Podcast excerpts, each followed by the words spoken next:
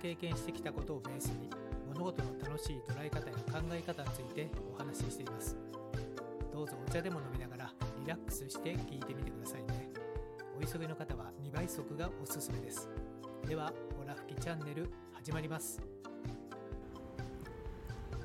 はい。今日はですね WBC すごかったですね。優勝おめでとうございます。僕もですね、まあ、朝8時ぐらいから、えー、まあ、通勤途中だったんですけどまあまあ Amazon プライムでねえ見ていたんですけれどももちろんね試合結果素晴らしかったんですけどもそれより前にですね最初の最初のあの入場してくるところですね大谷選手が日本国旗を持って入ってきていたんですけれどもなんかねそれだけすごく感動したんですよね。あなんか日本人でよかったなっていうねなんかそういう、まあ、愛国心というんですかねこういう気持ち、まあ、非常に、えー、気分が高まったのを、えー、なんかね言いたくなっちゃいました。はいというわけでまあ今日のね夜、まあ、いろんな飲食店ですとかあと自宅でね夕食する、え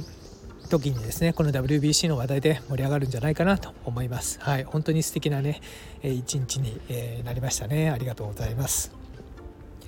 今回は前回ですね北原照久さんから聞いた「継続すること」という放送をさせていただいたんですがそちらの解説をしたいと思います。と言いますのもこれは普通に聞いたらですね、えもったいないところが、まあ、ると思ったんで、えこの解説を聞いてからですねもう一度聞き直すと、新たな気づきが、えあると思いましたので急遽ですね、えー撮ることになりました、えー、ちょっとねザーザーしてますけれどもこれ屋外収録です。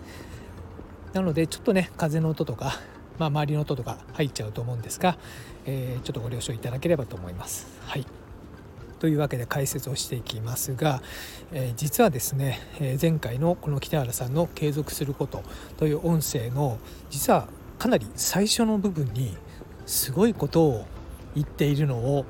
お気づきでしたでしょうか？どういうことを言っているかというと継続は力さらなる継続は宝。さらなる継続は時代を作る。さらなる継続は歴史を作る。もう一回言いますね。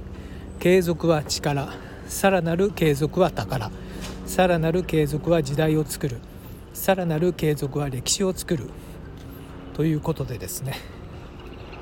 まあ、北原さんは、まあ、継続の4段活用だなんて言ってましたけどもこれって継続について、まあ、そこまで見ているということなんですよね。まあ、思考の階層性でいうと6人称以上ぐらいです。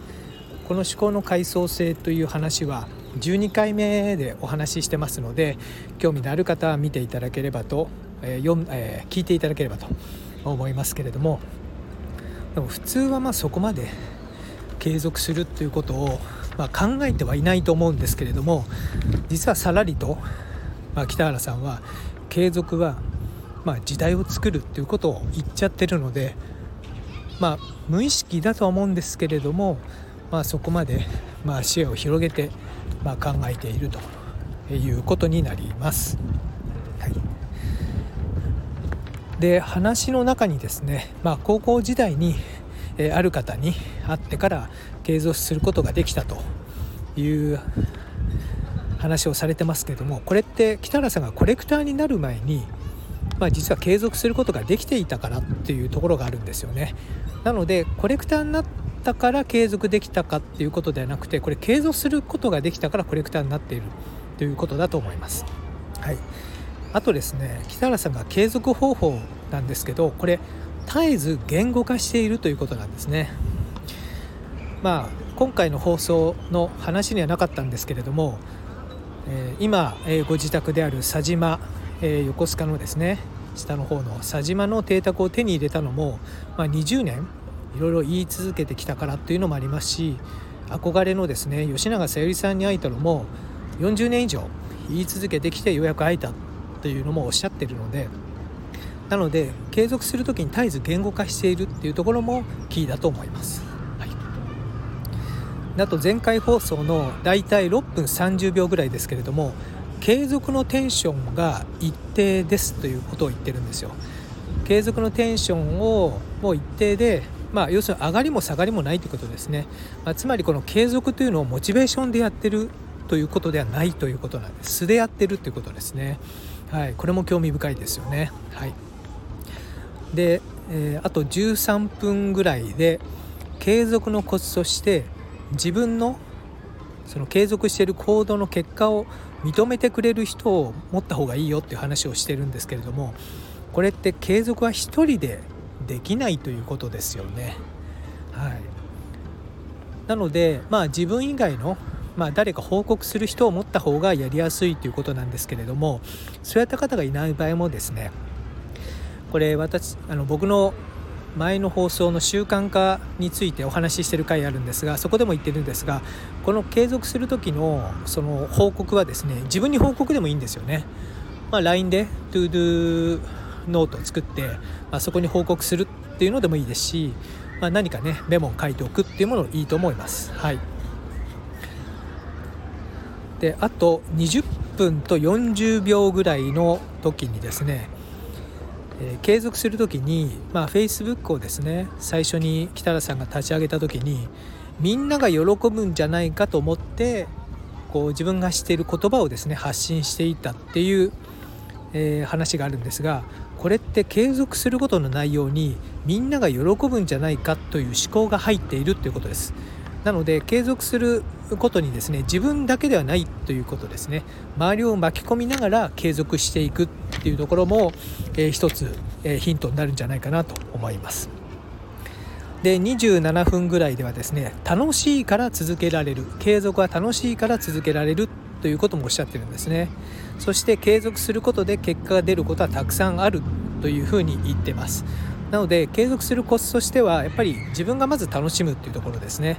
でそれを続けていくと結果が出ることはたくさんありますよっていうことを、えー、話しています。これもですね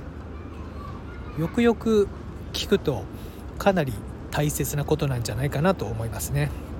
はい、で34分50秒ぐらいで継続するのは自分のためですと正直におっしゃってるんですよね。でまあそれまでの話でみんなが喜ぶこととか、えー、そういった話が出てきたんで僕の方でですねまああのちょっと何でしょうね、まあ、先回り変にしちゃいまして北原さんが継続するのは公のためなんじゃないですかっていうことを言ったんですけどもそれをバッサリ切りまして継続するのは自分のためですっておっしゃってるんですね。非常に正直でピュアだなと思いました。なので